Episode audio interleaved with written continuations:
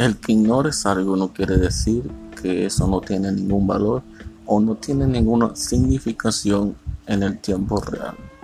Porque hay muchas personas que ignoran muchas cosas, pero estas cosas pueden cambiar tu entorno o tal vez tu destino en una forma muy considerable.